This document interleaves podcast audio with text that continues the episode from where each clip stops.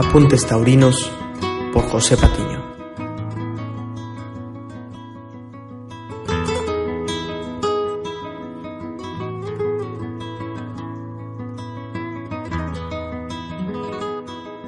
Pues el cine y los toros, y es que a propósito del estreno, esta tarde de un filósofo en la arena de Francis Wolff, es imprescindible enlazar, como desde su creación al cine, con la fiesta de los toros. Gustavo Arturo de Alba, escritor mexicano y propietario de la revista Crisol, e investigador hidrocálido, presentó en el Seminario de Cultura Mexicana en el Archivo Histórico de Aguascalientes una conferencia ensayo sobre los toros y el cine. Y a partir de ello quisiera compartir con ustedes algunas impresiones. Resulta evidente que la fiesta brava ha servido como tema o telón de fondo para más de un centenar de cintas a lo largo de la historia. Caben destacar las filmografías mexicanas, españolas y norteamericanas, así como algunas francesas y alemanas. Gustavo Arturo de Alba menciona la particular calidad de El momento de la verdad, un filme italo-español de 1965 dirigido por Francesco Rossi y siendo su protagonista Miguel Mateo Miguelín. Javier González Fischer menciona en su ponencia también dentro de este evento Los toros en el cine y declara, a lo largo de la historia muchos cineastas han tratado de indagar en el tema, tratando de, y cito, de velar su esencia, su misterio y pocos, muy pocos lo han logrado. Hace algunos años, en una sesión del Centro Taurino México-España, alguno de los asistentes a la tertulia afirmó que el llamado séptimo arte era el que más daño le había hecho a la fiesta de los toros, principalmente por no haber sabido representar en su exacta medida los valores intrínsecos de ella y por redundar en lo externo, en lo que solo es apariencia, sin penetrar en la sustancia misma del toreo. Y es justamente por ello que el cine documental, ahora el que se estrenará incluso, eh, sirve de medio de difusión y engrandecimiento de la fiesta. Y este aspecto es el que se refiere particularmente a la documentación de los hechos que suceden en la fiesta de los toros y no a los romances entre los toreros que gustan de pues ir enamorando a las hijas de proclives ganaderos o empresarios para colarse en los carteles. El documental sin pretensión de construir una historia, nos presenta acontecimientos en la forma en la que sucedieron, perpetuándolos para el conocimiento de las generaciones futuras y para gloria o vejamen de sus protagonistas. Prueba de ello lo son las conocidas filmotecas de José Gán y Fernando Acucarro en España, y la del licenciado Julio Telles, así como la de los sucesores del siempre buen amigo Ramón Ávila Salceda en México. Quizás sí, el cine argumental ha podido dañar a la fiesta de los toros, al presentarlo exclusivamente como un espectáculo propio del folclore de una serie de pueblos, pero igualmente ha contribuido a engrandecerla, ya que los documentos fílmicos relativos a su historia y a la de sus protagonistas son la mejor herencia que los aficionados hemos podido recibir, pues ellos nos permiten conocer más a fondo el arte de todas las artes, que es la fiesta de los toros. Por su parte, el cine documental, pensando por ejemplo en el título Arrusa, es un excelente documental ilustrativo de la técnica del torero que la protagoniza y es indudable su valor didáctico para los aspirantes a conocer la fiesta. Según Francisco Coello Ugalde, maestro investigador de la UNAM y compilador de la película Los Orígenes, Cine y Tauromaquia en México, 1896-1945, cito, el cine nos permite acercarnos a personajes, tiempos y escenarios que se fueron. Gracias al cine, misteriosa magia, Podemos volver a reencontrarnos lo mismo con José Centeno y Joaquín Navarro Quinito que con Rodolfo Gaona, Silverio Pérez o Manolete, sin que para ello medie más que el instrumento de la tecnología, que favorece la reinterpretación histórica desde diversas perspectivas y confirma la apreciación de aficionados y la de todos aquellos que se interesan por encontrar en esta diversión un universo de enigmas y explicaciones. Por estas y otras razones el cine se convierte desde finales del siglo XIX y hasta nuestros días en una extensión no solo de la realidad, sino también de la ficción. Ahí están el absurdo, el surrealismo, el expresionismo y otros horizontes experimentales. Fin de la cita. Y es que este documento fílmico del que ahora les hablaba es inigualable.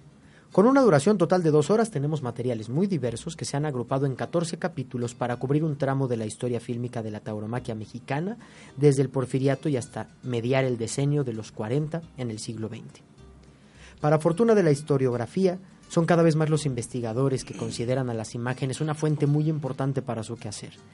Estas tienen un enorme valor por su relación con los imaginarios colectivos de su tiempo y porque fueron dirigidas a un público que compartiría ese código.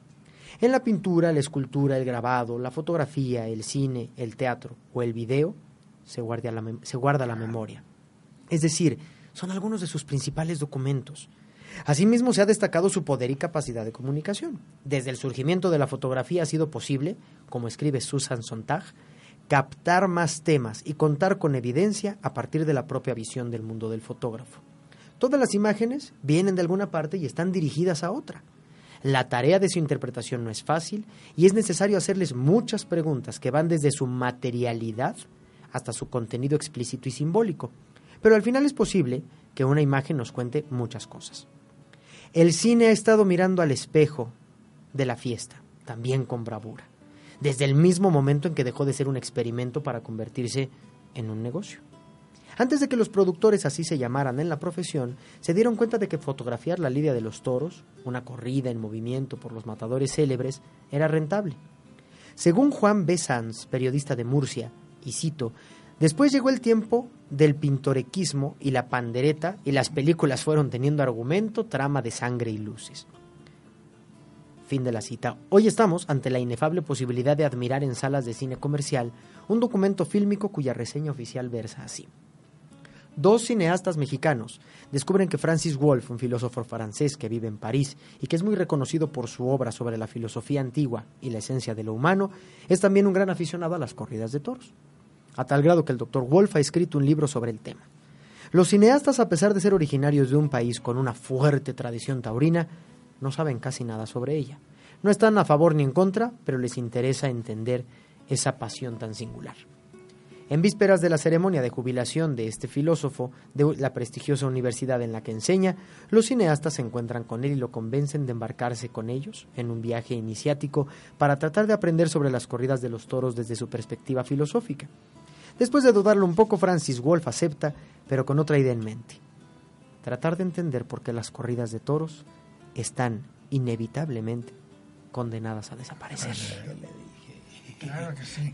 Pues hay que ir, hay que ir. Hay que, ir, no nos cuenten. Y asimile lo que vaya Creo a ver. que si las corridas de toros desaparecen, que muchas veces lo he sostenido, el cine se encargará de recordarnos lo que, lo que, fueron, que fueron. Pero sigue la defensa el de teatro, la fiesta. la literatura y todo Sí, eso, pero sí, seguimos sí. en la pie de la lucha. Así. Pero, Pero así qué me- decir, ingeniero, maestro. Hay que ir a ver esta película, pero qué decir eh, cuando eh, escuchaba la lectura de, de- del señor Patiño, las, las telenovelas taurinas, en donde salía Curo Rivera, Sí. donde salía Tony Carvajal, que le hacía de torero, Y Guillermo eh, Capetillo. Guillermo Capetillo, también de torero, Que regresará a Doria. ¿Y qué decir de las series de televisión como Juncal, como Juan Belmonte, eh, como la de Rincón, César Rincón, etcétera?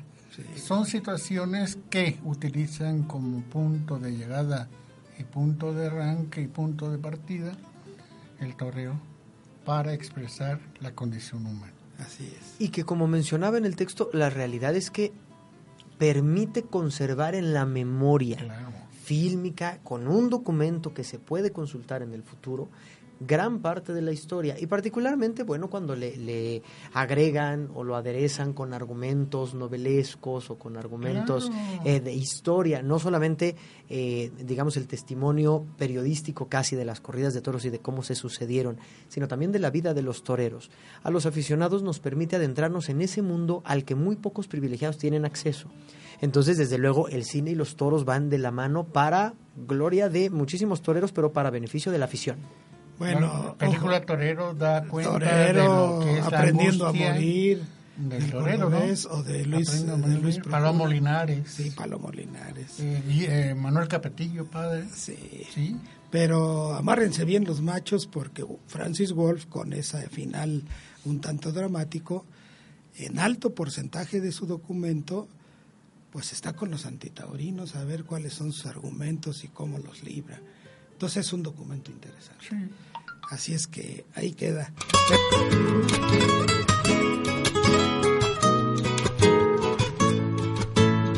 Apuntes Taurinos por José Patiño cada semana en tu podcast.